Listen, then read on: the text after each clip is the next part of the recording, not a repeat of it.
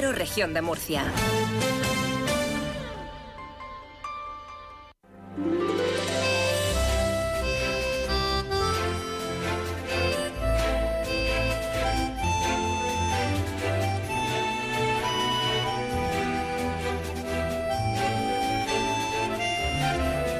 En estos momentos comienza Más de Uno Región de Murcia.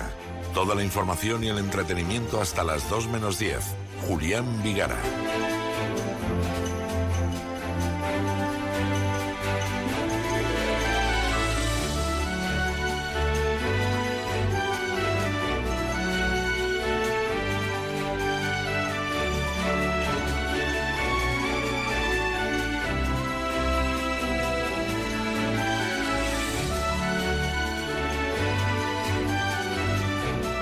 La Confederación Hidrográfica del Segura declarará la sequía extraordinaria para el 80% de los regadíos de la cuenca del Segura.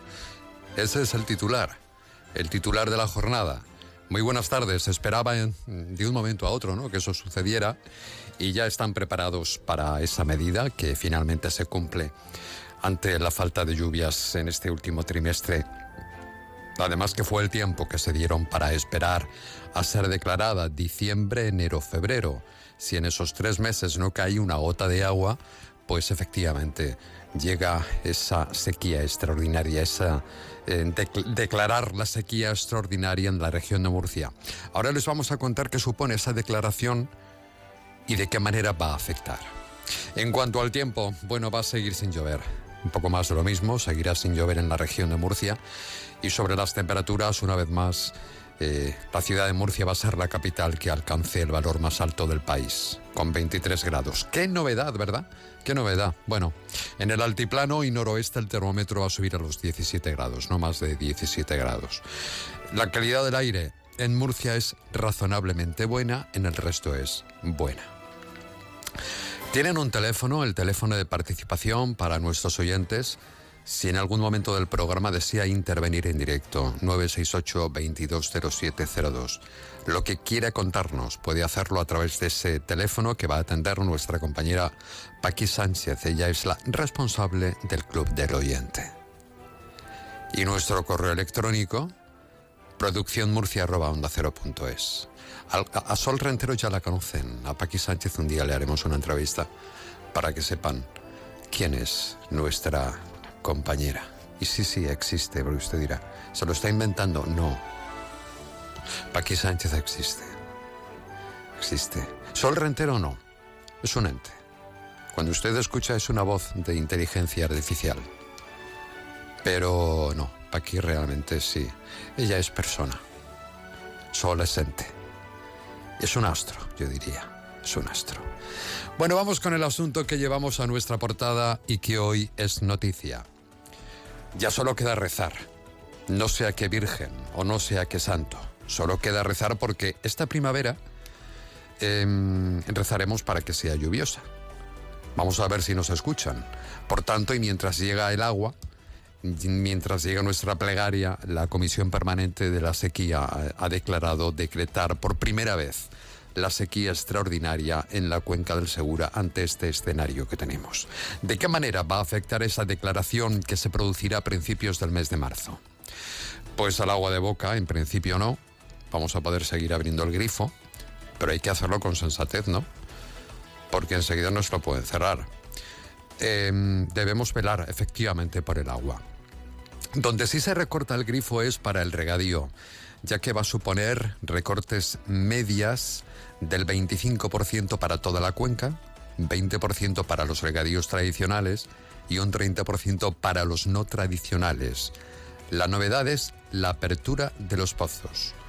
El único que actualmente dispone de la declaración ambiental por parte del Ministerio para esos pozos es el sinclinal de Calasparra, del que se podrán extraer ten- 31 kil- hectómetros cúbicos. Bueno, pues para evitar precisamente la declaración de sequía en toda la cuenca, eh, porque no está en esa situación, van a separar las unidades territoriales. ¿Qué quiere decir eso?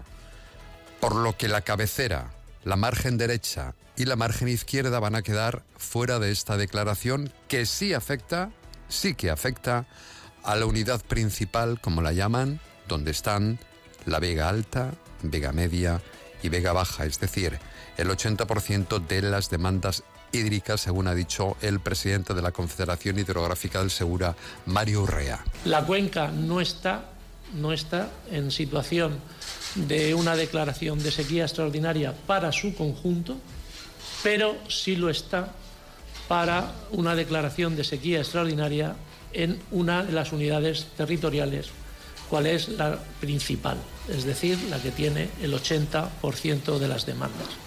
¿Qué implica eso desde las medidas? Pues que se podrían eh, articular el funcionamiento de los pozos de la batería estratégica de sondeos.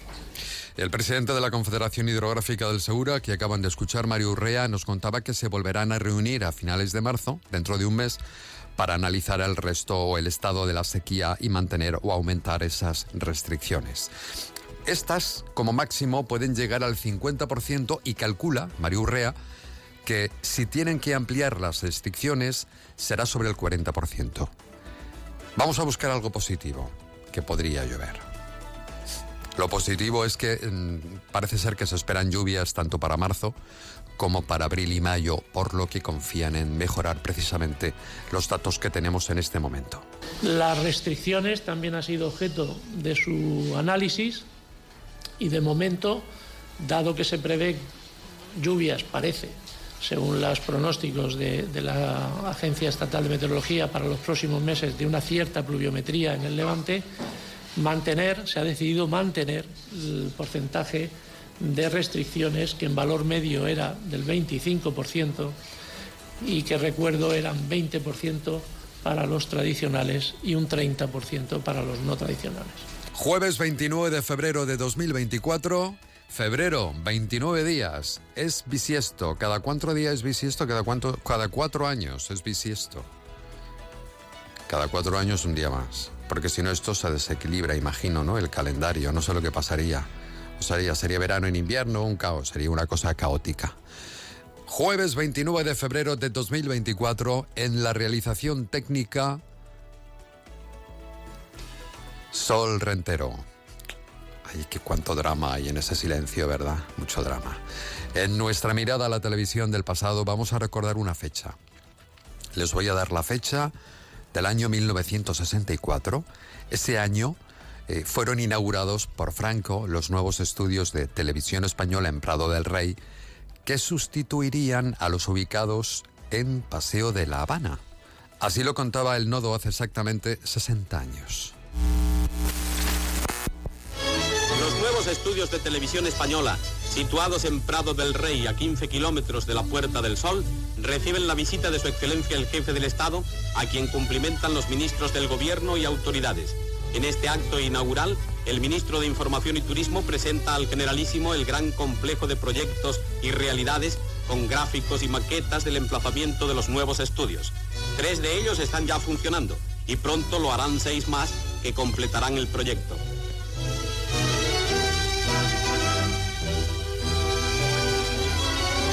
El señor Fraga Iribarne habla del extraordinario desarrollo de la televisión española. Estos son los servicios de caracterización y peluquería.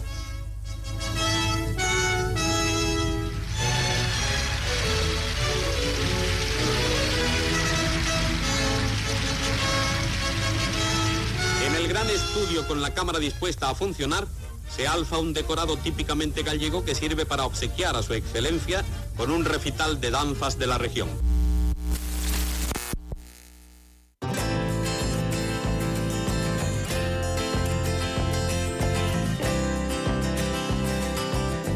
Está muy bien lo de los coros y danzas. No, está muy bien. Mm, pues eso que está muy bien. Muy interesante. Era lo más moderno que teníamos para aquel entonces, claro. Que está muy bien tenerlos, porque ellos hacen una labor pues muy, muy importante, ¿no? En, sobre todo, pues buscan y tratan de que nuestro folclore no se pierda. Bueno, vamos con el tiempo. Me dice Sol. Ah, vale.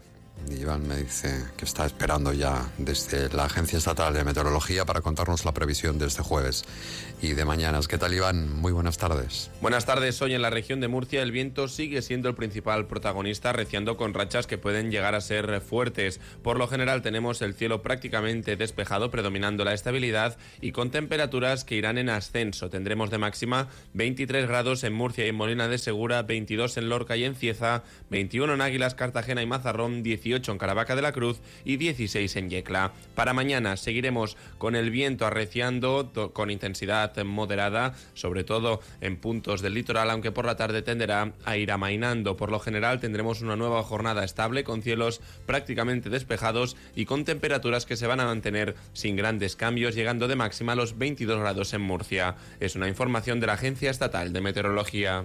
Temperaturas 19 grados ahora mismo en Murcia, capital. Yecla tiene 14, 15 en Jumilla, 16 en Moratalla, Bullas, en Caravaca de la Cruz, 17 en Cejín y un grado más, 18 en Calasparra. Más de uno región de Murcia. Cada día de lunes a viernes de 12 y 20 a 2 menos 10.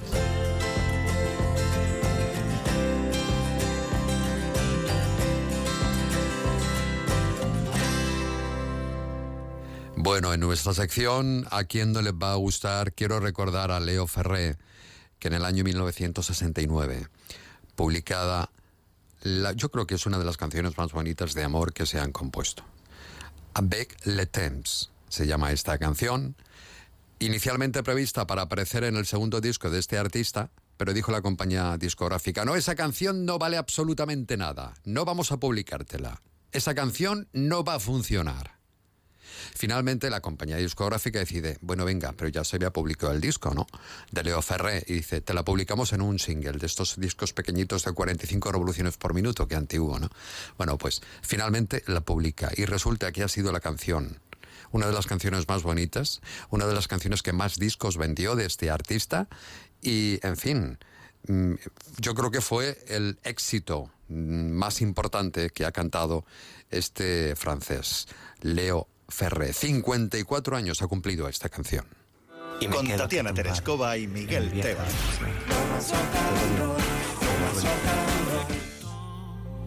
Para ti, esta canción. Avec le temps va, tout s'en va. On oublie le visage et l'on oublie la voix, le cœur. Quand ça bat plus, c'est pas la peine d'aller chercher plus loin, faut laisser faire et c'est très bien.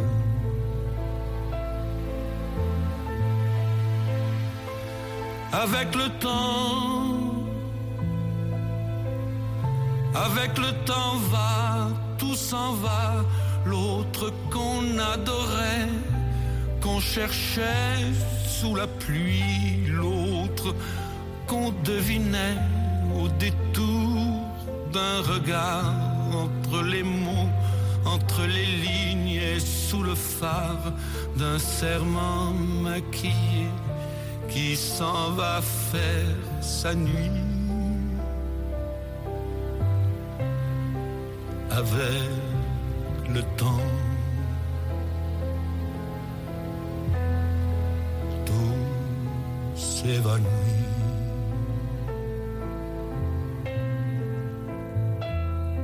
Avec le temps. Avec le temps va, tout s'en va, même les plus chouettes souvenirs s'atteignent de ses gueules à la galerie farfouille dans les rayons de la mort le samedi soir quand la tendresse s'en va toute seule.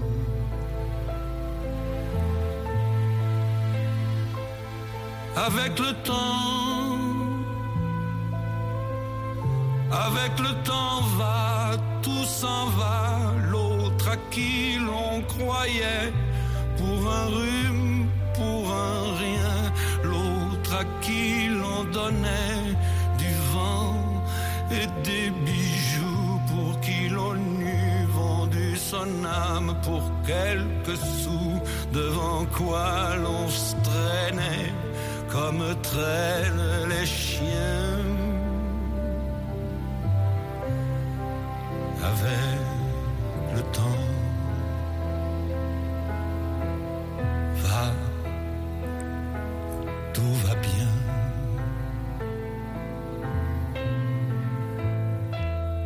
Avec le temps,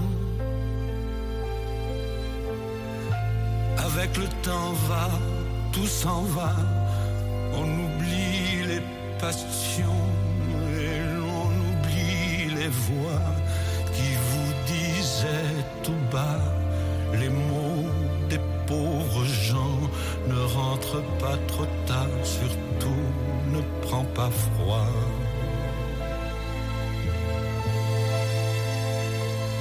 Avec le temps, avec le temps va, tout s'en va, et l'on se sent blanchi comme un cheval fourbu, et l'on se sent glacé dans un lit de hasard, et l'on se sent tout seul peut-être, mais peinard, et l'on se sent floué par les années perdues. Una canción que trata sobre el amor, el tiempo y la pérdida. Fue inspirada por la experiencia de Ferré de separarse de su segunda esposa, Madeleine, en el año 68. Y bueno, fue un éxito inmediato del artista que la compañía en principio no quería publicar y que al final no se vendieron discos ni nada. ¿Sabes que lo, lo decía? Ay. Perdón, que le hemos fastidiado. el Sí, no, no, no, estaba eso así todo. Y que decía Joaquín Es la Sabina. productora que ha hecho este caos hoy. Decía Joaquín Sabina, y es verdad, que cuando lo- el, el compositor está triste, está mm, fastidiado, es cuando mejor compone. Es Hmm. curiosísimo. Pero bueno, perdón, Sol, eh, Sol ya le puedes dar No, esta, esta- esta canción habla sobre cómo cambia eh, la vida, cómo nos cambian las cosas. Mm, Uno está muy mal, muy mal, muy mal en un determinado momento y al final, poco a poco, pues eso porque te va- te vas recuperando, ¿no? Eso es lo que dicen de las cosas, en lo personal y en todo. En fin. qué Yo todavía no me he recuperado de cuando te vi la primera vez que vine a la emisora. No, lógico. ¿Cómo Estoy te vas- en es que- ello. es que eso no tiene recuperación, eso no hay vuelta atrás. Con lo que yo he sido cantando aquí, ¿verdad? Madre mía. Con lo que yo he sido. Ay, señor. Y fíjate.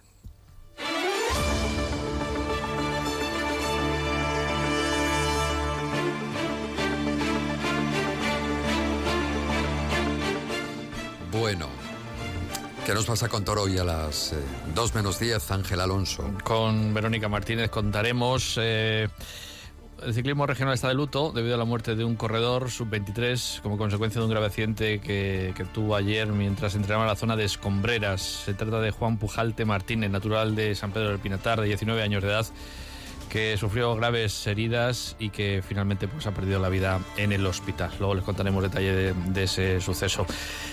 Hay una muy buena noticia. La región va a albergar un centro de ciberseguridad de microchips. Eh, no es un proyecto de estos que solemos decir, esperemos que no sea así, de estos de que se anuncian y ya veremos cuándo surge, ¿no? Porque se han puesto fechas muy concretas y antes de finalizar el año quieres estar en marcha. Dos cifras que ustedes seguramente se van a preguntar. eh, ¿Cuánto es la inversión y cuántos puestos de trabajo? Bueno, los puestos de trabajo sí que nos lo han dicho, eh, unos 300. La inversión va a ser millonaria. ¿Quién está detrás de todo esto? Pues la Secretaría de Estado de Telecomunicaciones, la Universidad de Murcia y empresas privadas, tanto regionales como internacionales. O sea que es una inversión público-privada que se dice y tiene muy, muy buena pinta. Luego les daremos detalles de, lo que nos han presentado esta mañana sobre este asunto, que no es que sea el presente, sino el futuro. El futuro. Solo hay, nos han dicho que tres centros de ciberseguridad de microchip en todo el mundo. Hablaremos, por supuesto, de la sequía y esa decisión de la Confederación Hidrográfica del Segura. Ayer en directo les contábamos algunas cosas que se nos filtraban y bueno, luego hubo una rueda de prensa y ya vamos a resumirlo lo que, lo que ha decidido la Confederación. Luego también contarles que la Comisión Central de Explotación del trasvase mm, Tajo Segura ha autorizado un trasvase de 27 hectómetros cúbicos para que llegue hasta la cuenca del Segura. La Policía Nacional que ha detenido a seis hombres como presuntos responsables de una empresa agrícola que operaba en fincas de Lorca, Mazarón y Águilas en las que se explotó al menos a 23 ciudadanos extranjeros en situación de vulnerabilidad. La policía local de Murcia que ha detenido la pasada noche a dos individuos por conducir de forma temeraria chocando con una valla en la autovía y a su paso por la pedanía de Sucina. Renfe ha superado los 36.000 abonos gratuitos expedidos para viajar en cercanías y media distancia en la región de Murcia desde el 1 de enero hasta el 30 de abril. Ese es el plazo que tienen esos bonos. Bueno, estas y otras noticias a las 2 menos 10. Si el señor Vigara nos da paso, termina su programa. Sí, se te ha olvidado contar una noticia. ¿Qué pasa? Los murcianos. Adiós. Espera que se me abra la noticia. ya el titular me preocupa. Luego, siguiente. No, léalo usted. A ver. No se atreve, malo. Pero le han puesto aquí ahora mismo. Pero le voy a dar a aceptar. ¿Necesita las gafas de cerca o no? Los murcianos, los que más se masturban en el trabajo. Sí. ¿En el trabajo? Sí. Porque no tienen otra cosa que hacer. Ay, señor. ¿En el trabajo? En el trabajo. porque bueno, lo otro. En el trabajo. En el trabajo. O sea. O sea. Ya sabes por qué desaparezco tanto. Vale, hasta ahí puedo leer. Más de uno. Onda Cero, región de Murcia.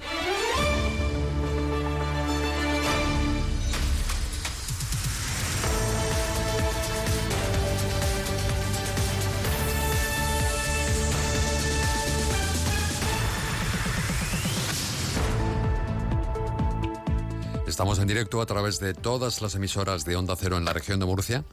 Vamos a um, saludar a, nuestro, a nuestra próxima invitada.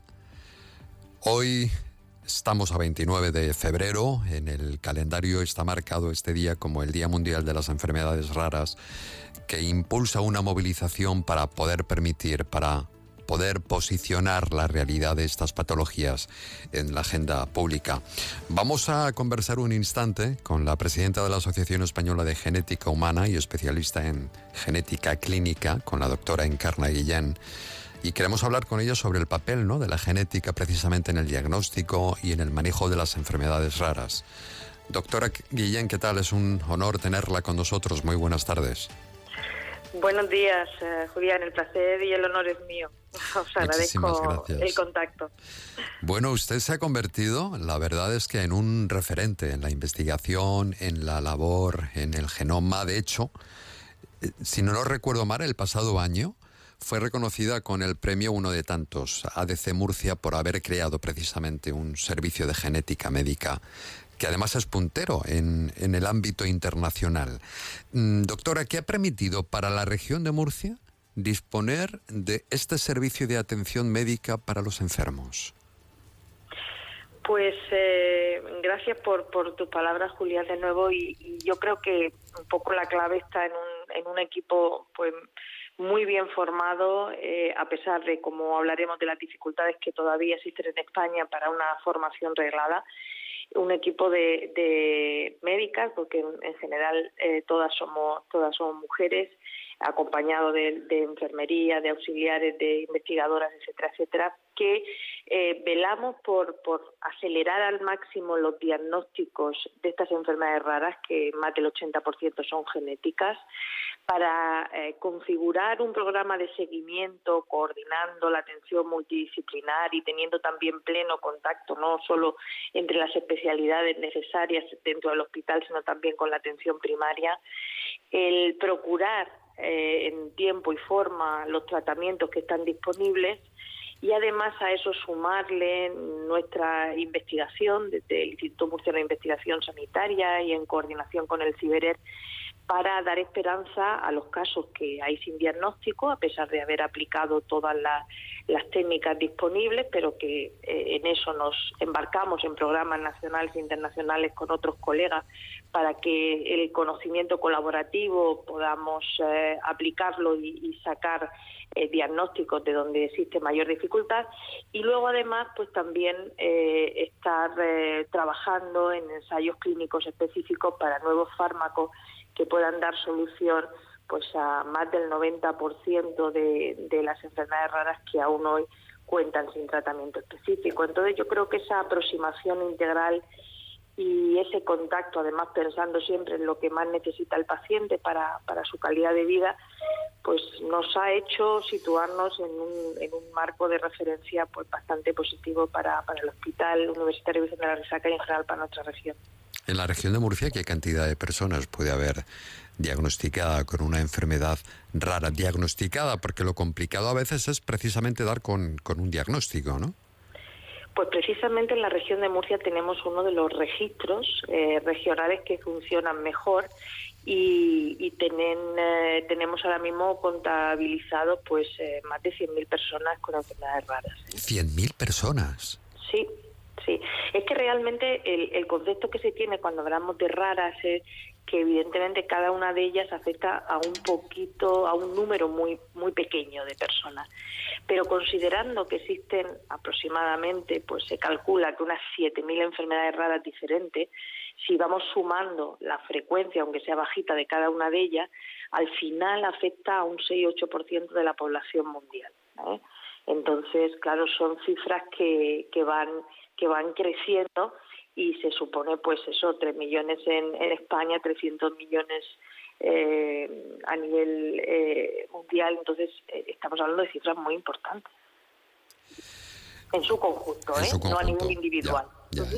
que esa es la dificultad, además, la dificultad que tienes porque cada una de esas enfermedades, al afectar a poquitas personas, pues lógicamente atrae escasa atención por parte de la industria farmacéutica para investigar y eso hace que se retrase muchísimo pues, posibles opciones terapéuticas. Eh, esta es uno de los, de los problemas. Quiero mm, resaltar porque hay una compañía biotecnológica internacional que se dedica precisamente a personas con patologías poco frecuentes, Sobi, usted lo conoce, y han hecho un análisis en donde usted ha tenido también, supongo, un papel muy importante. De hecho, Murcia destaca entre las regiones españolas que más han incorporado un mayor número de pruebas de detección de enfermedades raras entre los recién nacidos. Mm, con ese permit, con ese, perdón, con ese test o con esa detección o prueba, ¿qué se consigue? ¿Qué permite ese diagnóstico ¿no? en, el, en el genoma ¿no? de un recién nacido? Bueno, las pruebas de cribado, que, que la gente, eh, quien eh, todos los oyentes eh, entiendan exactamente a qué nos referimos, es la, clásica prueba del talón, donde se coge una gotita de sangre del recién nacido y se analiza en, el, en la sección de metabolopatías del Centro de Bioquímica y Genética. Y ahí se identifican 43 enfermedades diferentes que eh, están relacionadas la mayoría de ellas con el metabolismo, otra, por ejemplo, que es muy conocida es la fibrosis quística, y lo que nos permite es detectar con mucha anticipación, antes de que aparezcan complicaciones irreversibles, pues la posibilidad de una enfermedad que dispone de un tratamiento, de un manejo de la dieta específico para evitar pues complicaciones mayores. Pues por ejemplo, la fenilcetonuria es una enfermedad de las que se detectan en la prueba del talón. Su identificación y el manejo de la dieta para eliminar aquellas sustancias que son nocivas, que no puede metabolizar el recién nacido, pues va a proporcionar la posibilidad de que el desarrollo inevitable de discapacidad intelectual que lleva asociada la fenilcetonuria la podamos evitar. Fijémonos lo importante que es eso, ¿no? Y además de, esto, pues al identificar la enfermedad en el recién nacido, como estas enfermedades eh, genéticas, pues la mayoría son hereditarias, podemos identificar que si los papás son portadores, asesorarlos para prevenir otros casos en la familia. Entonces, es, una acción que, que, lleva la atención directa y la prevención de complicaciones en el afectado y de la prevención de la enfermedad dentro de la familia. Agradecemos su tiempo, doctora Encarna Guillén, que además es jefa de servicio de genética médica del Hospital Virgen de la Risaca de, Murcia. Muchísimas pues, gracias. muchísimas gracias y a ver si el año que viene, en este Día Mundial, ya tenemos la especialidad de genética en España, que, es necesario regularizarla y aprobarla. Sí, que todavía no está, por cierto, es verdad, todo se Todavía ha no, todavía no. Un abrazo muy fuerte, doctora. Gracias, Hasta luego. buen día. Adiós. Hasta luego.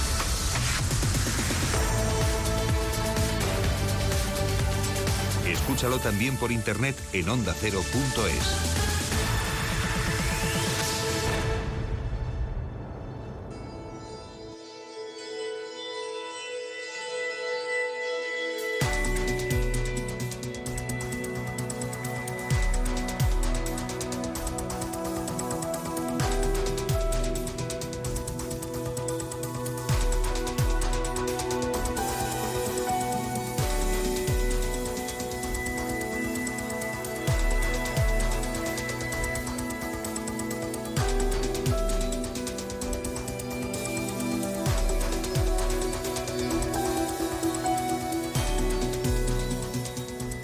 de esta manera a las 12 del mediodía, 50 minutos, hablando con una genetista para pasar a otro tema antes del boletín de la una de la tarde.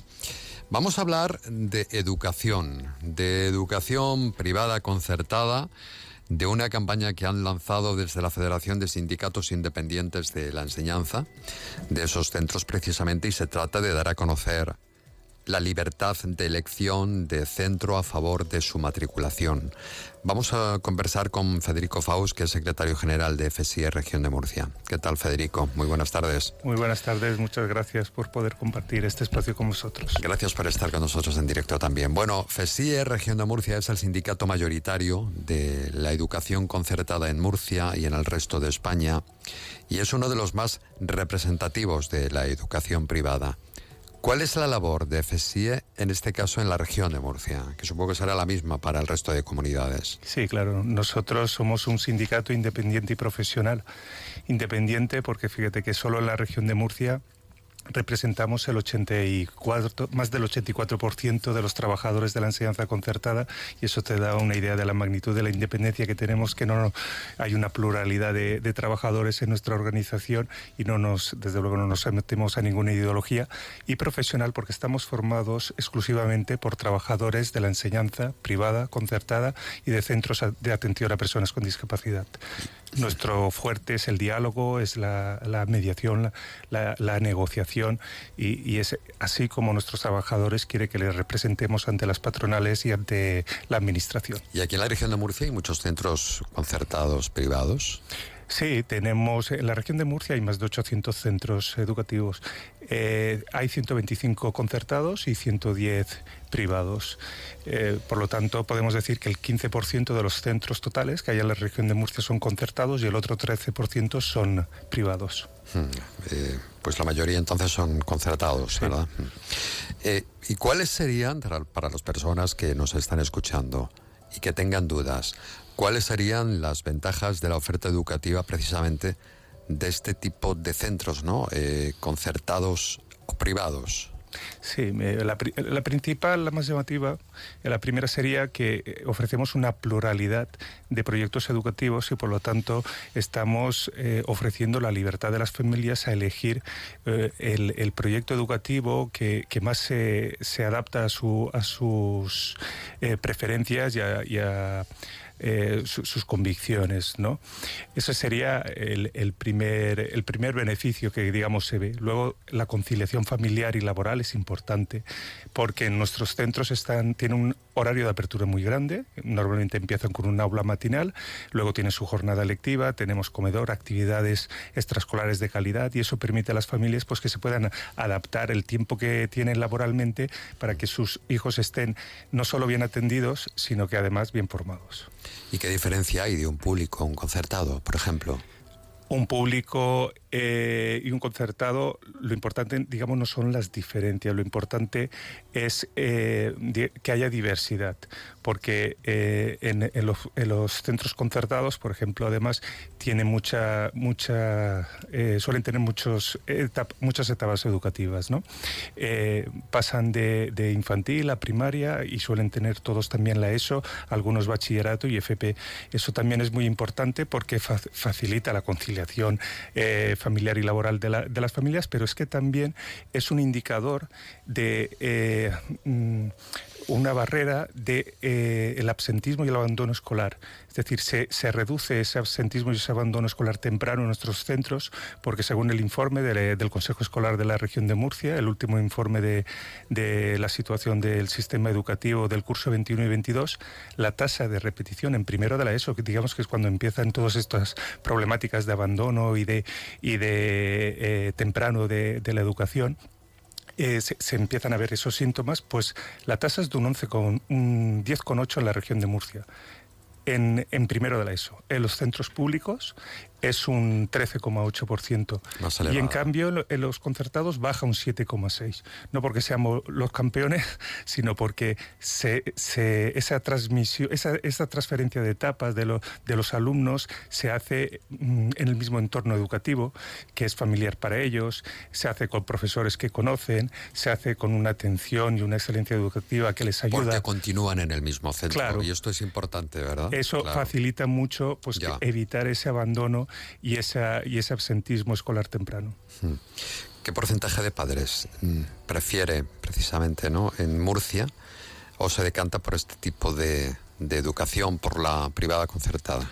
Pues mira, en la región de Murcia, según este informe que he mencionado del Consejo Escolar de la región de Murcia, tenemos escolarizados más de 300.000 alumnos. De esos 300.000 alumnos, unos 76.500 van a la concertada. El 25% de los alumnos están en la concertada y, como he dicho antes, tenemos un 15% de centros, pero asumen esa matriculación del 25%, quedando evidente la, demanda, la gran demanda que tienen nuestros, nuestros centros. Y luego el, el, 13 el 5% restante va a, a la enseñanza privada. ¿Cuál es su opinión, en este caso, sobre el anuncio de la aplicación del IVA del 21% en colegios y universidades privadas? Está claro ¿Qué que- opinión tiene el sindicato precisamente sobre algo tan polémico como esto que acaba de aparecer? Efectivamente, es muy polémico porque es una medida totalmente contraproducente. Eh, ataca la libertad de enseñanza en primer lugar, dificultando que las familias puedan elegir en libertad sin que su renta sea un impedimento. Si estamos subiendo un 21% los costes, no todas las familias, según su renta, van a poder acceder pone en peligro la viabilidad de los centros privados y concertados porque se suprimirían muchas aulas que no se podrían mantener por fuga de alumnos que no podrían matricularse y eh, además pone en peligro más de 10.000 puestos de trabajo en la región. Solo en la enseñanza concertada hay más de 7.000 puestos de trabajo. Súmale todos los centros eh, infantiles, 0-3 años, que están pasando una crisis por la falta de alumnos y por los recursos. Súmale un coste de un 21%, pero la universidad privada también ya no sería tan accesible el acceso, por ejemplo, a una universidad privada, porque al, al coste que tiene ahora mismo, súmale un 21%. Entonces están haciendo un flaco favor no solo a la libertad de enseñanza, sino al futuro de nuestra región. Es un anuncio todo empieza por ahí. De momento es un Sí. anuncio. Pero Esperemos que se quede ahí. sí, ojalá. Eh, son y 57 minutos. Es que el tiempo va siempre, ¿verdad? Me tiene una manía el tiempo. Es que me tiene manía. Se me va de las manos. Es ah, increíble. Bueno, Murcia precisamente es la, la primera comunidad en aplicar la gratuidad en la enseñanza infantil, tanto en centros públicos como en privados y concertados. ¿Es Murcia la comunidad más avanzada en este aspecto, Federico? Es de las primeras. Hay otras comunidades, como la Comunidad Valenciana, como Castilla y León, como Baleares. Eh, Navarra también ha anunciado que para el curso que viene será gratuito 0-3 años, eh, que junto con Murcia están abanderando esta, esta gratuidad en, en esa etapa de 0-3 años que traerá muchos beneficios, como eh, el- incluso la, digamos la natalidad, no, no solo el, el poder compaginar el- la vida laboral y, y- y la vida eh, familiar, sino incluso po- podría aumentarla en realidad por esa gratuidad, por verse respaldada a las familias en, en que llevar a sus hijos a un centro de 0-3 años pues no, no sea un coste añadido que, no, que les haga inviable hacerlo. Bueno, me queda un minuto y en ese minuto tengo que o tiene que explicarnos dónde pueden informarse las personas interesadas Pues en este para la sí. matriculación. En este, en este plazo de solicitud de matrícula que se ha abierto del, del 27 de febrero hasta el 15 de marzo, pueden ir a los centros concertados, que es la mejor forma de ver cuáles son nuestras instalaciones y sobre todo el equipo humano, cómo les vamos a atender, con qué cercanía, con qué familiaridad. Y luego eh, también en la página web de educar.es barra admisión, ahí puede encontrar toda la información sobre el proceso de matriculación. Pues Federico Fau, secretario general de FSIE, gracias por haber estado con nosotros y vamos a escuchar la información de la una de la tarde, el boletín de la una de la tarde, que vaya muy bien esa campaña que han, que han iniciado. Le mando un abrazo muy fuerte. Muchas gracias igualmente. Por haber estado aquí con nosotros en directo. En tan solo cinco minutos volvemos desde más de uno región de Murcia y les contamos otros asuntos desde aquí, desde la radio. Hasta ahora mismo. Más de uno, región de Murcia. Desde FESIE, Federación de Sindicatos Independientes de Enseñanza, animamos a las familias a elegir un centro concertado para la educación de sus hijos. El primer paso para su futuro lo decides tú. Una educación de calidad, cercana, innovadora y con profesionales comprometidos es la mejor decisión. Elige concertada con libertad.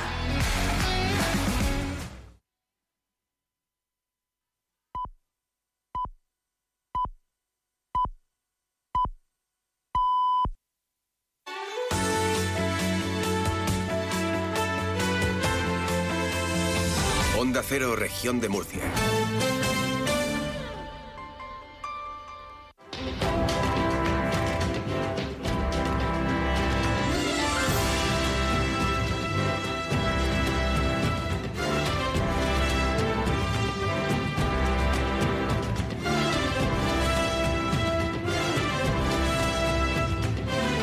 Más de uno. Julián Vigara. Onda Cero, región de Murcia.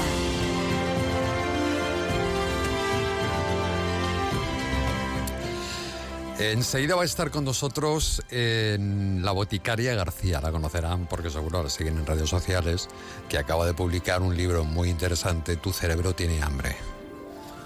¿Qué cerebro no tiene hambre? Eso está siempre como que uno termina de comer y dices, pero si me quedo con hambre. Llegan las 4 de la tarde, tengo hambre. Llegan las 8, tengo hambre. Siempre estoy con hambre. Es una cosa muy, muy increíble. ¿Qué diferencia hay, no? El hambre del cerebro, ese hambre cerebral. ¿Cómo podemos distinguir de un hambre real o fisiológico a el hambre cerebral? Pues todo esto lo vamos a aclarar dentro de un momento. Bueno, antes estamos en el espacio, también tenía por aquí una noticia pendiente del Ayuntamiento de Alcantarilla. Cada día les contamos algo y es que un total de 182 ciclistas de 26 equipos compiten este domingo 3 de marzo en la edición del trofeo Guerrita Memorial Juan Romero y Diego Sánchez que organiza la Peña Ciclista Guerrita de Alcantarilla. La carrera sale a las nueve y media de la calle mayor de esta localidad. Más de uno. Onda Cero, región de Murcia.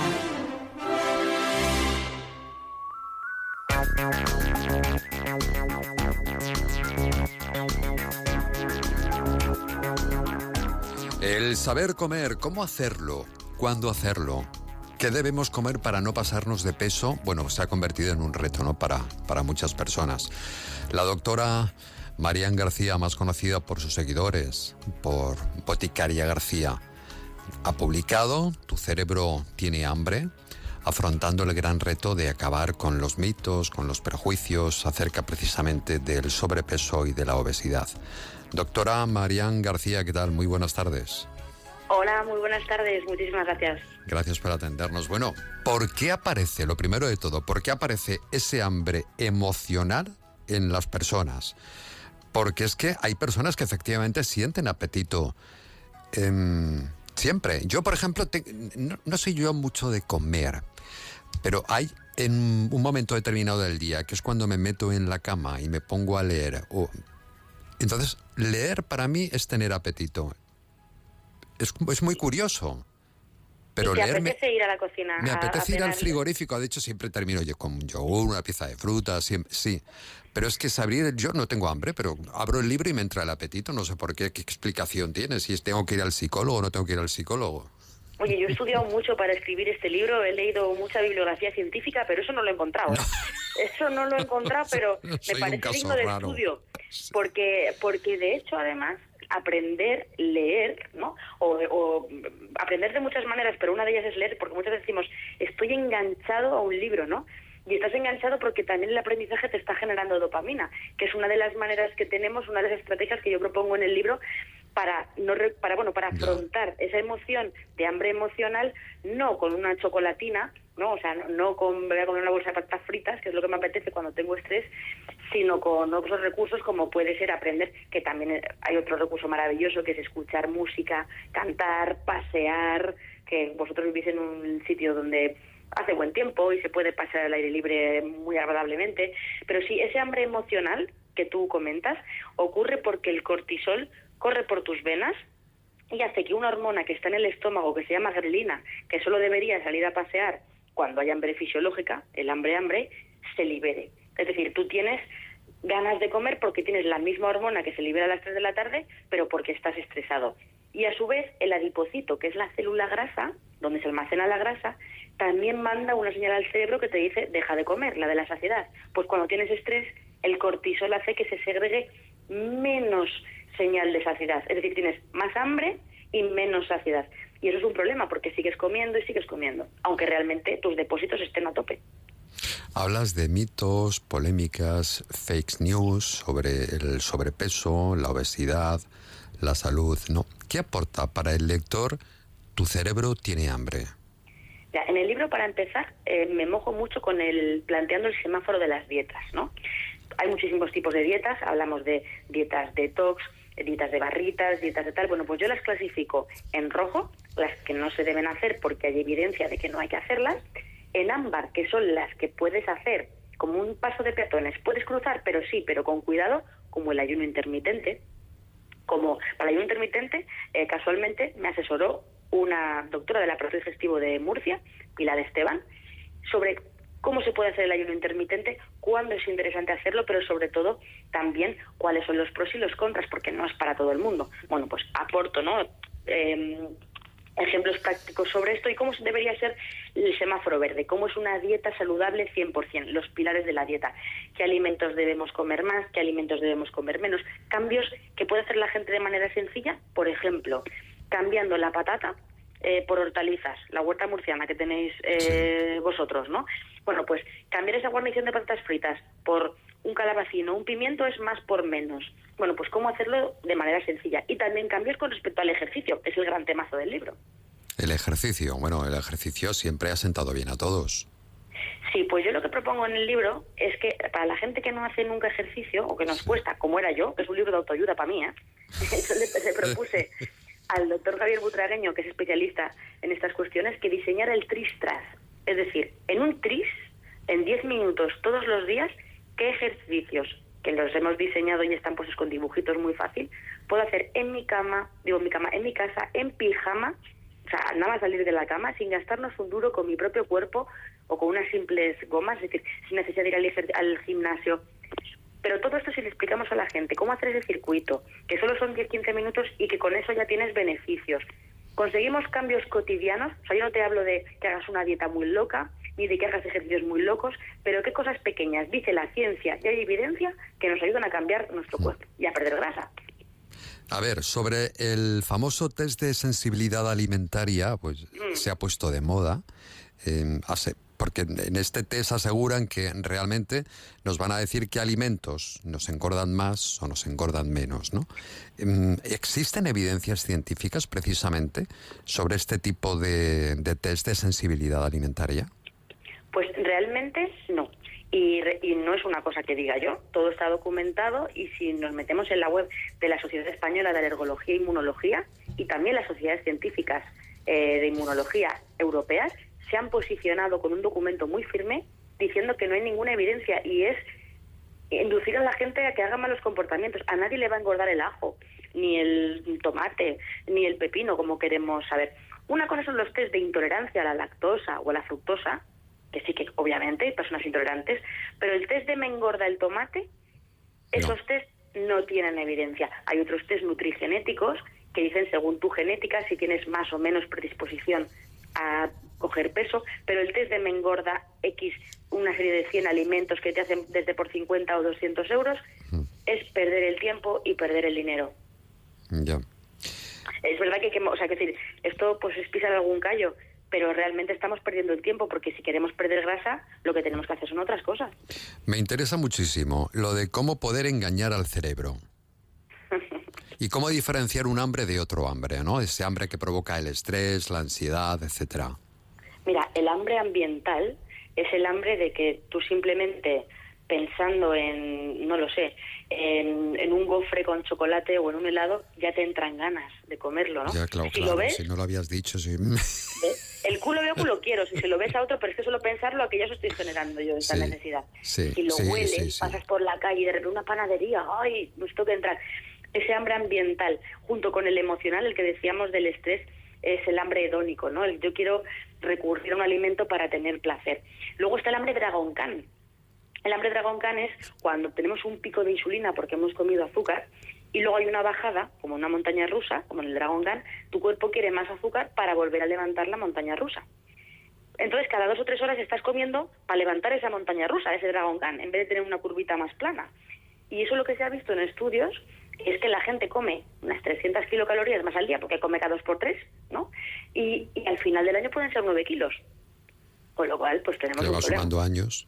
Claro. Claro, y, luego el hambre hormonal, que es importante porque es el hambre menos mm, bonito, el de que tienen las personas con obesidad a las que les dices, mira qué gocha, mira qué hambrona, se ha comido su plato, el de su mujer y ahora se va a comer su puesto y el de su hijo. Y no, y decimos, fíjate, qué, qué, qué hambrón o qué hambrona. Bueno, lo que le pasa a esa persona con obesidad es que sus adipocitos, ¿te acuerdas que hablábamos al principio de, Sí, de esas células sí. que mandaban la señal de saciedad?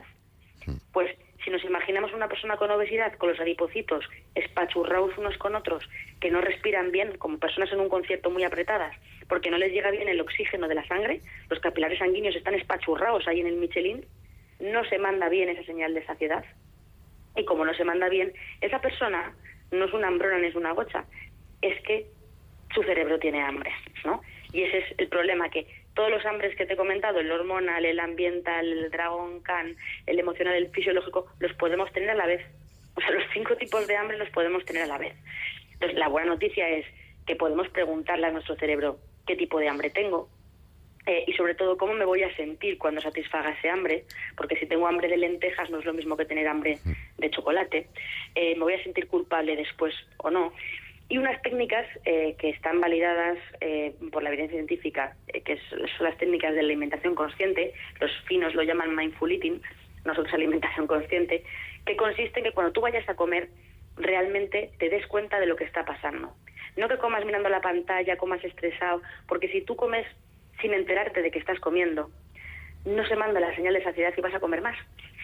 Entonces hay una serie de estrategias, pues desde qué tipo de platos usar, eh, cuántas veces se debería masticar, bendecir la mesa como hacía tu abuela, agradecele los alimentos a quien quieras, como si es al señor que ha plantado esas patatas, pero pararte a agradecer antes de empezar te hace ser consciente de que empiezas a comer y la adipocito empieza a fabricar esas señales de, de saciedad que de otra manera no se forman. ¿no? Disfrutar más del momento, ¿no? O sea, eso es, claro, eso es, eso es, sé claro, consciente. claro, para saber qué estamos comiendo.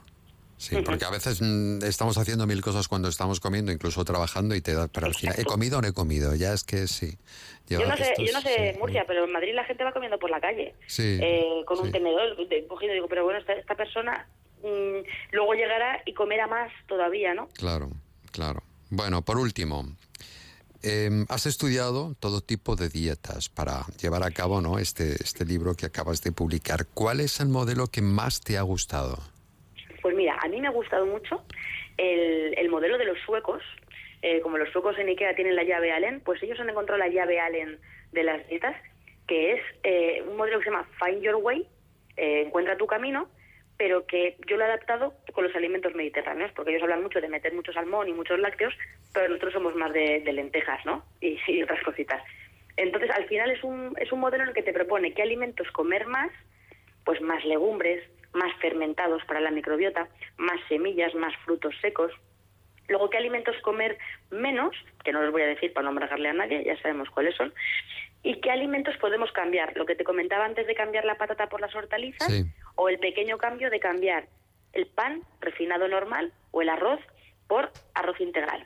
Eh, que no te digo que tengas que comerte la paella con arroz integral, pero ¿por qué no en el día a día, no? que todos los granos sean integrales? Esos pequeños cambios eh, ayudan. y el último pilar.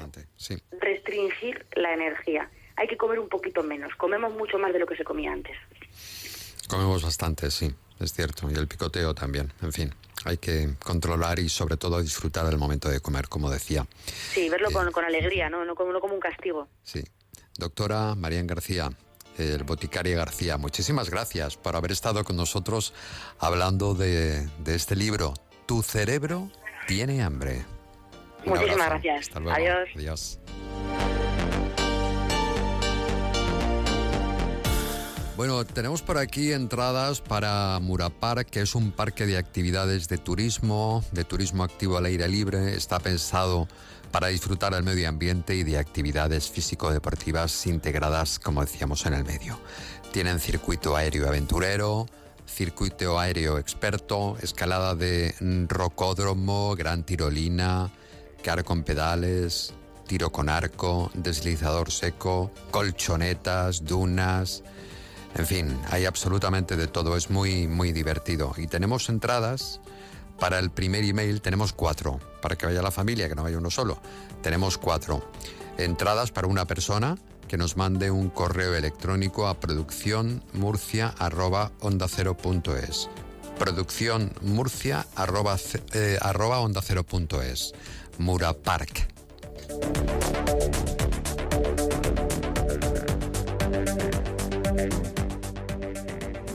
Escucha más de uno región de Murcia. 92.9 y 97.7 Murcia. Yecla 90.4. Bullas 95.2 y Moratalla 91.5 de la frecuencia modulada. ¿Sientes la llamada de la naturaleza? Claro, es Mundo Mar. Si te apasionan los animales y amas el medio natural, no te lo pienses más y hazte ya con el pase de temporada de Mundo Mar. Entra en mundomar.es y consigue el tuyo, el de tu familia, porque la diversión está en Mundo Mar. Naturalmente. Los martes en Onda Cero es Tiempo de Enfermeras, un espacio donde conocerás el trabajo de las enfermeras en todos los ámbitos. Investigadora, asistencial en atención primaria y hospitalaria, docente, enfermeras especialistas, enfermera escolar, enfermera militar o enfermera de práctica avanzada. Un programa patrocinado por el Colegio Oficial de Enfermería de la región de Murcia. Escúchalo cada martes a partir de la una y cuarto en Más de Uno Región de Murcia.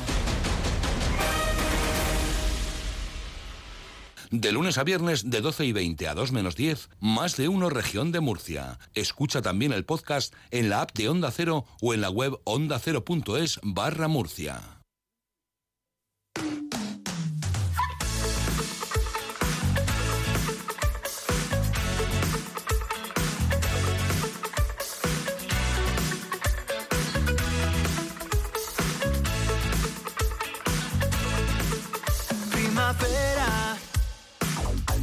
A punto de acabar. Me pregunto si tienes algún plan. Qué me pasa. A ver, nos están mandando emails efectivamente para conseguir esas cuatro entradas de ese parque especial, Mura Park. Y ya nos iremos poniendo en contacto con la persona que efectivamente ha conseguido eh, la entrada, ¿no? Para esas cuatro entradas para disfrutar en familia. Bueno, vamos a saludar ya. Está preparado Javi Bosque. Eh, ¿Qué tal, Javi? Muy buenas tardes de mala fe. Muy buenas, encantado de estar contigo. Hay que tener mala fe para hacer las cosas tan bien, ¿eh? Hay que tener mala fe. Oye, vais a estar en Murcia, ¿verdad? Creo que esta noche, jueves, Vamos a estar esta noche, sí, por allá. Sí, vale, vale. Esta noche en la sala REM. Vais No, a en la sala Revolver. Ah, en la sala Revolver, perdón. Bien, en otra sala. En la sala es que hay muchas salas. En la sala Revolver, a las 10 de la noche, ¿verdad? A las 10 de la noche empezamos, sí, señor. Bueno, vais a presentar un EP. No sé si vais a cantar algunas de las canciones, supongo que sí, al menos las tres que habéis presentado, ¿no? En este, en este concierto. Sí, vam- vamos a, vamos a tocar todas las, las canciones del EP, incluso las que no han salido, eh, porque yo creo que tiene algo especial eh, esto de, de enseñar las canciones antes de que estén publicadas, porque te da pues como un retrato ¿no? de, de la gente, de la reacción que tienen, de la, de la acogida que van a tener luego. Y, y bueno, eso, eso haremos esta noche. Es una son- música muy para bailar, para disfrutar, eh, la que, la que hace mala fe, efectivamente. ¿Cómo nace un poco este proyecto y en qué, en qué situación se encuentra, no? Porque no lleváis mucho tiempo funcionando, de hecho nacisteis con la pandemia. Sí, vamos, es un proyecto casi casi recién nacido, ¿no? Como dices. Eh, bueno, yo, yo venía de un proyecto de canción de autor unos años atrás y, y, bueno, tenía la mosca detrás de la oreja de hacer una música un poquito diferente, más, más bailable, un poquito con tempos más, más rápidos y en otro estilo más, más funky, más, más disco. Y la pandemia fue, fue el momento en el que, bueno, pues eh, llegó un virus y nos descolocó la vida a todos y de alguna manera también nos sirvió para ordenar prioridades y, y en mi caso, pues yo me di cuenta de que la música ocupaba un lugar mucho más importante del que yo pensaba y, y pues me animé a, a empezar este proyecto junto con Alberto Verando, que es mi productor, fueron muchos meses de ensayo-error y al final dimos con un sonido que, que nos representaba a, a ambos y, y bueno, el resto el resto es eh, pues un, un- unos un par de años pues en los que ha pasado un montón de, de cosas muy positivas la verdad. No sin mucho curro detrás. La verdad que, que somos unos currantes pero pero bueno eh, el punto ahora es que estamos a punto de lanzar nuestro tercer EP y muy contentos de, de haber podido girar por media España y, y otros hitos importantes Sí, os está yendo la verdad es que bastante, bastante bien. Eh, pero me ha sorprendido, ¿no? Que hayas hecho canción de autor y hayas dado un giro casi de 180 grados para hacer algo más pop, más bailable, efectivamente. Esa decisión, dices que te apetecía no experimentar haciendo otras cosas y al final, fíjate, te ha gustado más, parece ser, ¿no? Porque esto nunca sabes lo que va a funcionar. Nunca nunca lo sabes Nunca ¿no? lo es sabes, verdad ¿no? que yo Hay- es decir, no- sí, realmente no existe ninguna fórmula, ¿no? Es decir, mira, si hago esto va a funcionar, esto nunca se sabe. Yo hay una, la, la fórmula en la que sí que creo es el, la credibilidad, ¿no? El credibilómetro que, que le llamo yo. Al final, cuando tú haces algo y estás plenamente convencido y la gente no huele ni un atisbo de duda, dice, esta, esta persona está defendiendo lo que realmente le gusta hacer y lo que cree. Pues esa es el, la única receta, ¿no? Vamos a escuchar otra de esas canciones. Y que pudiéramos ser antes del amanecer protagonistas de un final feliz. Dices que sabes quién soy, pero te falta un pequeño matiz. Me estoy enamorando de ti, de ti. Me estoy enamorando de ti. Pues en la sala Revolver, esta banda que se llama Mala Fe, esta noche a las 10. Muchísimas gracias eh, por haber estado con nosotros, Javi Bosque. Un abrazo muy fuerte de Mala Fe. Un abrazo para vosotros. Hasta luego. Muchas gracias. No tengáis mala fe. ¿eh? nunca, nunca. Adiós, adiós. Chao. Hasta luego. tener otro plan, pero no hay otro plan. Y ojalá, ojalá tiempo se dilatara como tus pupilas. De lunes a viernes de 12 y 20 a 2 menos 10, más de uno región de Murcia. Escucha también el podcast en la app de Onda Cero o en la web ondacero.es barra Murcia. Llega un momento en la vida en el que dejas de hacer lo que deberías para empezar a ser tú. Es entonces cuando empiezas a elegir. Alegría de vivir cuando estás cerca de mí. Pozo 1954. Elige lo que te emociona. Muy buenas. Tenemos la oportunidad de hablar con el doctor Luis Gutiérrez Serantes. Le conoceréis porque ha estado más de 20 años en televisión española. Escuchemos la consulta. Hola, doctor. Eh, mire, llevo varios meses que me resfrío habitualmente y me gustaría saber si hay algo de forma natural que pudiera tomarme. Muchas gracias. Te recomiendo tomar Propolvid Defense de Laboratorios Marnis. Es bebible y combina propóleo, jalea real y vitamina B6. Pide Propolvit Defense de Marnis en herbolarios, farmacias y para farmacias. Propolvit Defense. Más información en marnis.com. Nos gustaría instalar placas solares en nuestra comunidad. Nosotros confiamos en CRES. Tienen más de 20 años de experiencia y un departamento específico para comunidades. Te asesoran personalmente, sin centralitas y se encargan de todo el papeleo, permisos, certificados y subvenciones. Llama a CRES y verás que ahorro. CRES, Compañía Regional de Energía Solar, Comunidades Particulares y Empresas. HLA La Vega. El hospital privado más moderno y con mayor capacidad de la región de Murcia. Premiado como el mejor hospital privado de España Top 20 A su gestión hospitalaria global en la categoría de especialidades de referencia. y los mejores profesionales para el tratamiento de todo tipo de enfermedades y patologías. Hospital HLA La Vega. Sumamos salud. En Onda Cero, región de Murcia, más de uno.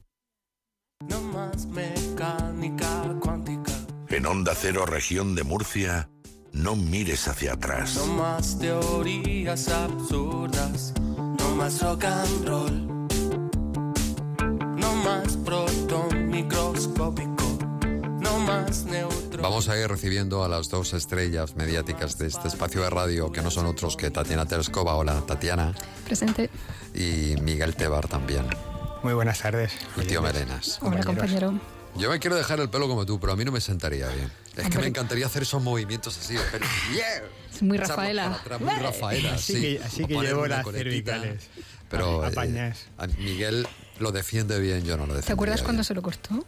Tiene unos rizos Cuando me fui a Australia, un poco igual más y me pegan allí. El divorcio se, se lo merecía, si es que se lo Sí, buscó. sí, imagínate, todos surfistas, pelazos ahí, rizados al viento, rubiaco, y yo me había quedado hecho un panoli, ¿verdad? Sí, sí, sí, nada, nada. No me acuerdo, Nada. estaría más escurrido todavía. Le ¿no? debe el 80% de su presencia a Al pelo. su- Usted es como sí, Samson, sí. pelo, sí. Esas canitas organizadas. Comencemos.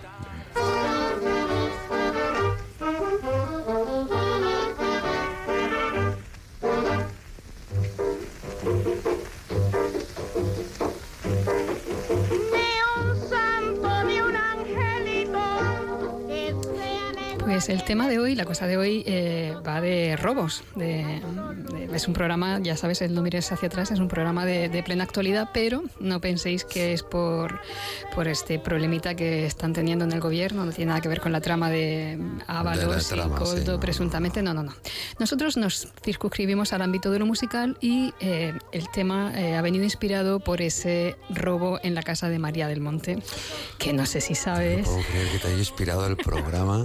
Hombre. Pues es que es muy fuerte. A la mujer la han robado. Es que, no, pero es que tú sabes quién es el presunto autor intelectual. Parece ser que sí, pero es, es un presunto, efectivamente. sobrino, Ya, sí. su propio era, era sobrino. un famosillo de. sí, de estos de las tertulias del Sí, corazón. sí, Sí, sí, sí. Pero bueno, es presunto, lo ha dicho ella. Eso ¿eh? A es, todo el mundo hay que darle todo, la capacidad todo, todo, todo es presunto. de ser presunto hasta que un juez no demuestre lo contrario. Todo es inocente, dijo ella. Bueno, pues un Muy bien saludo para María. Jovesora. Eso es. Bueno, pues eh, ¿Para según la? RAE, María del Monte. Ah. Pues eh, según la RAE, robar es quitar o tomar para sí con violencia o fuerza. Eh, también es tomar para sí lo ajeno o hurtar de cualquier modo que sea, dice. El caso es que en el ámbito jurídico sí que hay una diferenciación entre el robo y el hurto que viene eh, cuantificado exclusivamente pues, por la cuantía de lo que se sustrae. ¿no? Es el límite de esos 400 euros que convierten un robo, un robo, o sea, un hurto, perdón, en un, en un robo. Así que ahora nos vamos a erigir aquí en Tribunal de Justicia o más bien en confesores y os voy a preguntar, ¿habéis perpetrado, per- perpetrado algún robo alguna vez? Hurto. Un hurto. Yo no, no tengo valor, no, No, podría, ¿no? Porque no. me pongo muy nervioso. A veces digo, ostras, este canal. Y además fue muy, Cuando era pequeño, sobre fue todo, muy ¿no? ridículo porque era un vinilo debajo de la camiseta. ¡Oh, Yo es que no! para eso no Con las llevo nada. esquinitas clavándose Me en la pillaron. camiseta. Que, que- que claro, ¿qué edad En el? Corte Inglés. Qué panoli, qué panoli. De verdad. Es lo que tiene el vicio. Yo no, yo soy muy católico, apostólico, romano y claro, yo el séptimo mandamiento, que es lo que dice? No robaré. Yo venía no pensando- robarás, y entonces yo, no robo. Yo venía pensando y yo creo que creo que tampoco he robado nada, pero seguro que sí, seguro que en la infancia y Sí, algo, o sea, seguro que algo me echado al convencida bolsillo. de que, de que algo ha sucedido, pero eh, involuntariamente eh, una vez sí que robé un peluche de la manera eh, en un Ikea en Los Ángeles, mi sobrino se lo cogió sin que yo me diera cuenta y salí por la caja y cuando no llegué al nada? coche, no nada y llevaba el peluche y tenía que haber vuelto a devolverlo, pero tenía prisa y ahí mal mal por mí.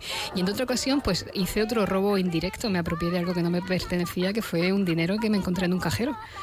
O sea, dándole vueltas. Sí, sí, llegué y había ahí unas alarmas sonando, 300 euros asomando. Y, y yo me quedé con el dinero en la mano esperando que alguien viniera a decirme, oiga, señora, ¿qué hace usted? O sea, y, y- y nadie decía nada y, tam- y tampoco, o sea, es como, bueno, es un, Es que eso es un regalo ¿eh? del cosmos. Ahora, he perdido en mi vida muchísimo más que eso. ¿Cómo es el universo? Bueno, pues estamos escuchando Ladrón de Gallinas de Rita Montaner, Rita Aurelia Fulceda Montaner y Facena, que tiene un nombre precioso, que fue nacida en Cuba en el año 1900. Te propongo algo. Un solo robo bien grande. Con los expertos Tatiana Tereskova y Miguel Teba. 27 atracos, joyerías, casas de subastas y furgones. Su mayor golpe, los Campos Elíseos, en París. 434 diamantes. Están ahí, pero no los ves. Bueno, de eso se trata. Están, pero no están. Así que cuida el maletín, la valija, la puerta, la ventana, el auto. Cuida los ahorros. El culo. ¿Hay señales del ladrón? Vendrá. ¿Por qué? Es lo suyo. ¿Por qué? Es un ladrón. El solitario consigue ser una imagen sin nombre durante 14 años. Desde el año 93 atraca en 15 provincias españolas, disfrazado con una barba y una peluca postizas. Los mejores agentes de la Guardia Civil y la Policía Nacional no consiguen identificarle. Quítate esto que parece que vas a atracar un banco. Soy un ladrón profesional. La palabra ladrón puede significar dos cosas. Clavija donde poder conectar tu coche eléctrico o persona que roba el cable de tu coche eléctrico. ¿Qué vamos a robar? No mires hacia atrás.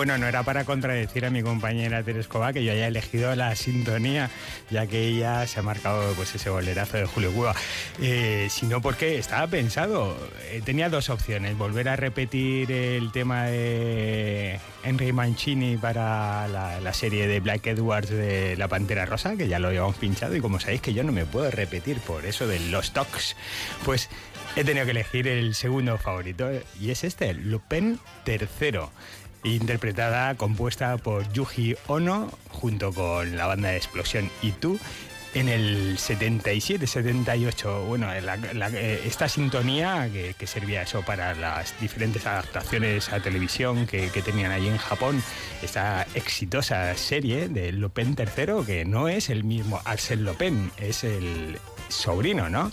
El sobrino más divertido, jovial que aquel protagonista, caballero ladrón de guante blanco de la serie de novelas escritas por Maris Leblanc y que eh, recientemente la han llevado nuevamente a la televisión a una serie protagonizada por un atractivo Omar Sy.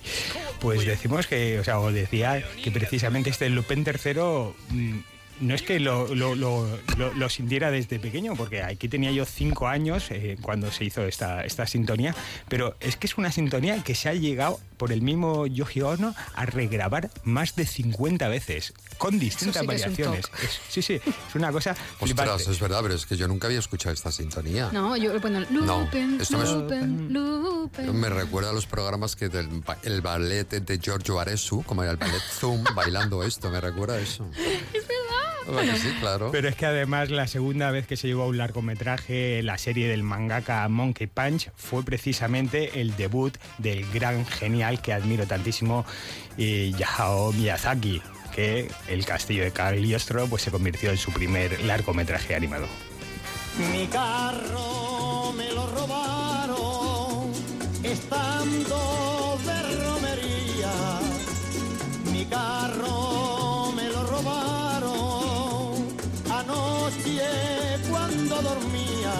¿Dónde estará mi carro? ¿Dónde estará mi carro? ¿Dónde estará mi carro? ¿Dónde estará mi carro? Me dicen que le quitaron los clavos que relucía, creyendo que eran de oro,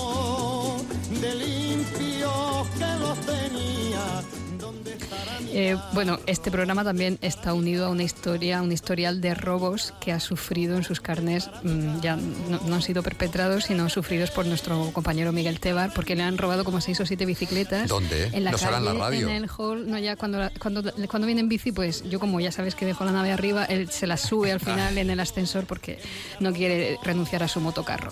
Bueno, Manolo Escobar.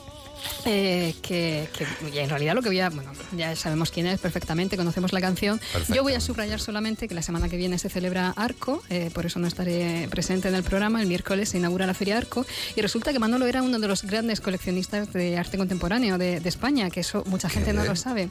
Eh, tiene miles de cuadros. De hecho, su hija eh, ha hecho varias Vanessa. declaraciones. Eso es, su hija Vanessa.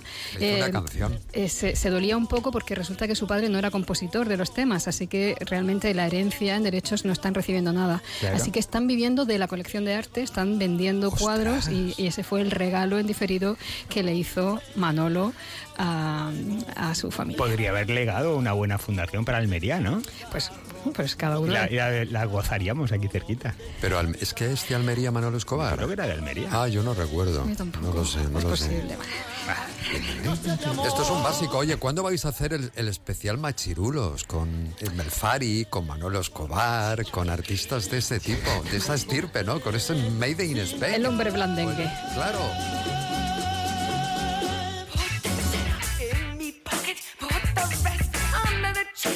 Talk to the cashier, won't suspect. And if he does, and if he does, Joanna, Joanna, Joanna, Joanna, ten quid for the lot. We pay fuck all. Babylonian won't lose much, and we have dinner tonight.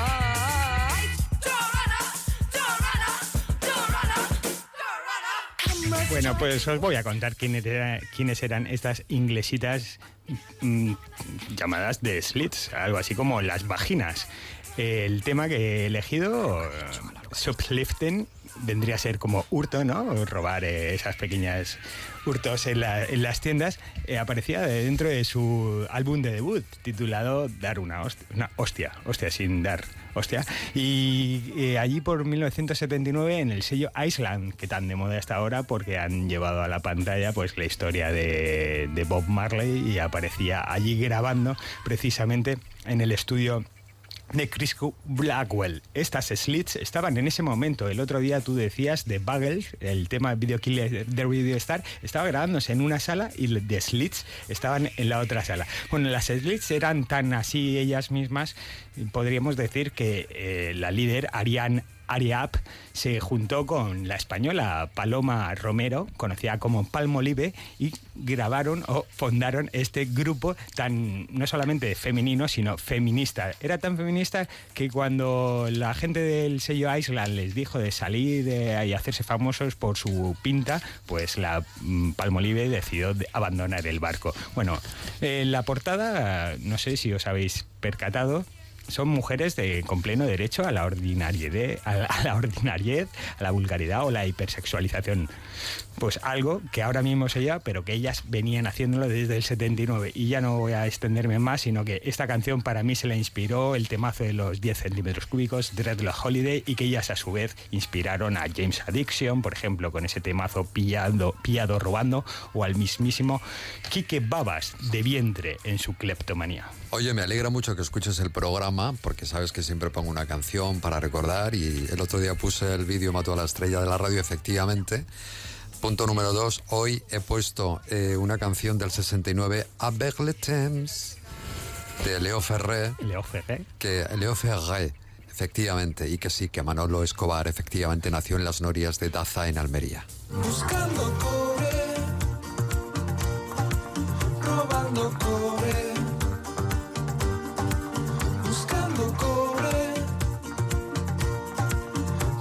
Me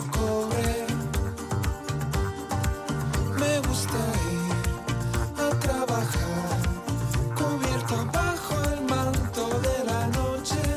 Música suena al ritmo de la hierba esperando un nuevo amanecer y contemplar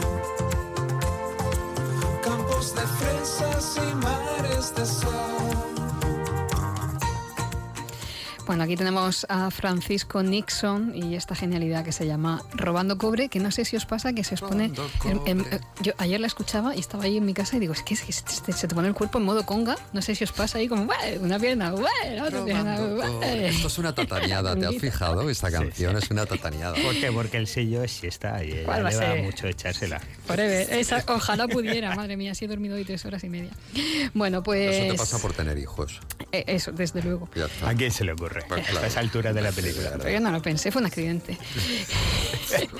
Claro, pues ya se, se metería aquí en el cuarto. Es que hoy hemos conocido voy a decir que los no suena a murcianos ¿eh? son los que más se masturban durante el trabajo. ¿Pero qué dices? Sí, eh, Durante hay un estudio trabajo. durante el trabajo. Entonces, claro, luego se meten en el aseo aquí de caballeros por no ir al de chicas, se sientan en la taza y se quedan embarazadas. Ojalá. ¿Y esto que con el cobre? Pues eso es que no, es verdad. Nos habríamos ahorrado muchos miles de euros en Ah, no, in porque ha dicho que está muy cosas. cansado y yo he dicho que claro, que si está cansada Bueno, el y cobre, te hubiera cobre, robando cobre, que el, el daño es más el que se hace al robarlo que el valor que tiene, que en general es unos 6 euros el quirillo. Recordando aquello voy y me río. Mejor eso que llorar con tremendo lío. Si ya no me queda ni pa' un bocata. Esto sí se llama meter la pata. La gente pregunta, ¿qué tal el río? No te lo imaginas, querido amigo. Bueno, para las jóvenes generaciones vamos a recordar quién era Dionisio Rodríguez Martínez brevemente. Cantautor, por un momento, escolta, actor porno, escritor tertuliano y que pasó a la historia por la nuestra historia tan absurda por ser vigilante de seguridad que robó el furgón blindado, el Dioni. Erdioni. 298 millones ¿El de Dioni pesetas. actor porno? Solamente se recuperaron bueno, lo que vendría a ser ahora mismo como un millón de euros. Y bueno, el tío se fue a los Brasiles, allí lo pillaron, pues ya eh, operado, ¿no? Se había hecho un poco de, de- de cirugía, se había puesto el peluquín y casualmente hace 20 días mi amiga Miriam rompía su distanciamiento post-maternidad o posición para preguntarme por WhatsApp, ¿te acuerdas de la noche en que estuvimos de copas por la manga con el Dioni? A lo que le respondí, aún debo de guardar por ahí el nif de papel que tenía por entonces, que teníamos todos los españoles, y que él me dedicó firmando palabra de ladrón. No hay más tiempo.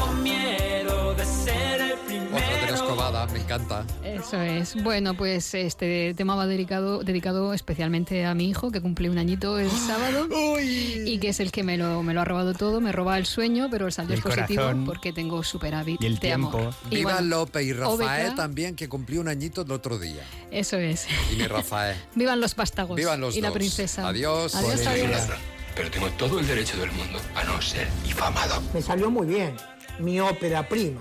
El hombre del traje gris fue un éxito. Más allá que después muchos meses terminé preso. Pero digo, al momento del robo fue un éxito. Llegué a mi casa con mi dinero, que nunca me pudieron encontrar. Papá, eso no es robar. Cuidado con tu boquita. Si un alimento cae al suelo, dicho alimento será entregado al tonto del pueblo. Y como no se le ve por aquí, coge la pala. No te muevas. Ay, Dios. ¿Qué es un robo? ¿Es, es asalto? ¿O, o- o qué, qué relajo es este? Venimos a abrir una cuenta. ¿Dónde está la caja fuerte? ¿La, la caja fuerte? Sí. Contesta rápido, aquí te mueres. Sí, sí, si me muero no contesto, viejo. No hagas cosquillas, hombre. Yo soy cosquilloso de este lado. ¡Habla! El dinero no, no está en la caja fuerte. La caja fuerte está nomás para despistar. Señores, ha sido un placer atracarles, pero ya es tiempo de disfrutar de unas merecidas vacaciones. Os dejo solos, no harabéis nada. No, ¿qué va? Si quieres ponerte en contacto con el programa, envíanos un mail a producciónmurcia.ondacero.es. La inmensidad del horizonte, la calidez de un refugio y la intimidad del hogar. La protección de un cerramiento o la apertura total a la vida. Por eso es tu rincón favorito y el de los que más te importan. Nuevas cortinas de cristal Saxon. Lo que le faltaba a tu mundo para ser perfecto. Saxon. Tu mundo, nuestro universo. Los martes en Onda Cero es Tiempo de Enfermeras, un espacio donde conocerás el trabajo de las enfermeras en todos los ámbitos. Investigadora, asistencial en atención primaria y hospitalaria, docente, enfermeras especialistas, enfermera escolar, enfermera militar o enfermera de práctica avanzada. Un programa patrocinado por el Colegio Oficial de Enfermería de la Región de Murcia. Escúchalo cada martes a partir de la una y cuarto en Más de Uno Región de Murcia.